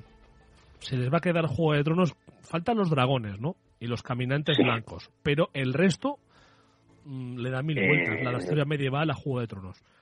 Eh, sí, de hecho, mm, hay muchísimos manuales de, cualquier universidad, los de la UNED son muy accesibles se leído son muy muy muy accesibles, muy explicativos, muy a lo mejor llegan a ser demasiado concisos y luego pues qué más decir, pues la, la trilogía de Esparta, aunque está hecha desde un punto de vista cristiano, pero también es muy, aclaratoria. Y luego el, clásico de historia al andaluz de Eduardo Manzano, que es una delicia, ¿no?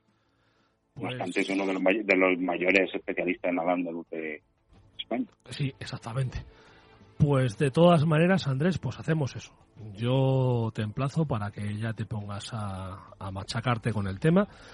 Que de todas maneras, en esta séptima temporada, aparte de que sigamos haciendo programas eh, sobre la historia de España, si bien es cierto que también quiero recuperar un poco parte de la historia universal, que por falta de tiempo he tenido un poco abandonada eh, la parte de historia universal. De todas maneras, también vamos a volver a ella. Pero eso no quita que sigamos con las eh, con las series que comenzamos en su momento, de historia medieval de España, eh, la de la historia eh, contemporánea de España que estoy haciendo con Juan Carlos, eh, que estamos ahora mismo avanzando la Segunda República, o incluso la, la sede de los, la serie, perdón, de los Austrias menores.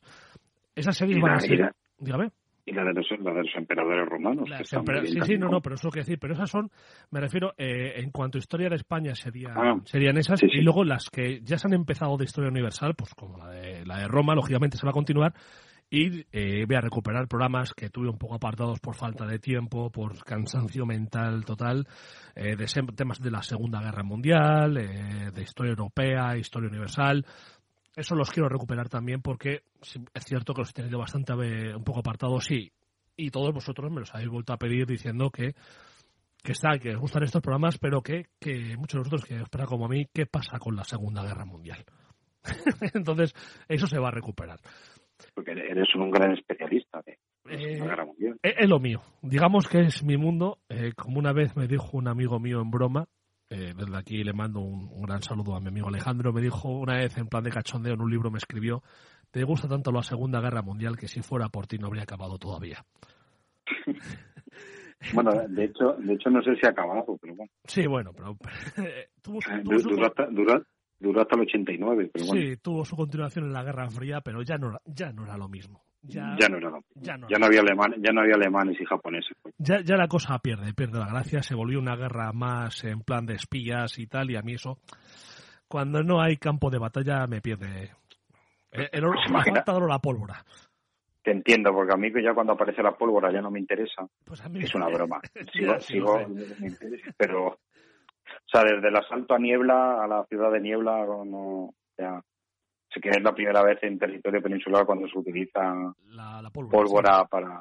Sí, pero que sería una, bueno, ya, ya llegaremos al momento, pero es una pólvora que se usó más con fin, yo creo que más de fin de miedo que con fin militar bélico. Sí, sí.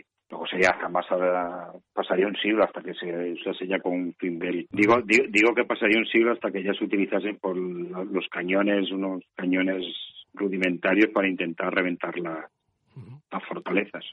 Pues Andrés, vamos a dejarlo por aquí hoy, ¿de acuerdo? Vamos a, a continuar con, con, la historia eh, más adelante. Ya sabes que, pues eso, empezaremos con el Reino de León, ¿de acuerdo? Y como siempre, muchísimas gracias por, por tu ayuda, muchísimas gracias por, por estar ahí, por tu tiempo y, y nada, como tengo tanto, como tengo tanto barro, te emplazo a que hagas más. gracias a ti, por, gracias a ti por dejarme tus micrófonos. Bueno, los nuestros, nuestros micrófonos. Nuestro micrófono. El equipo es, somos todos, así que no son míos, son nuestros, ¿de acuerdo? De acuerdo. Andrés, un abrazo enorme y, y seguimos en contacto, ¿de acuerdo? Venga, hasta la próxima. Venga. Bien, a todos vosotros, lógicamente también daros las gracias por estar al otro lado, por seguir sumando a la familia de, de Ruta por la Historia por seguirnos en las redes sociales, por seguirnos día a día en los programas, por interesaros por nosotros pensando que nos pasaba algo, porque no volvíamos. Pues estábamos bien, cansados, pero bien. Como siempre, un millón de gracias. No seríamos nada sin, sin vosotros. Y, y bueno, ser buenos y hasta la semana que viene.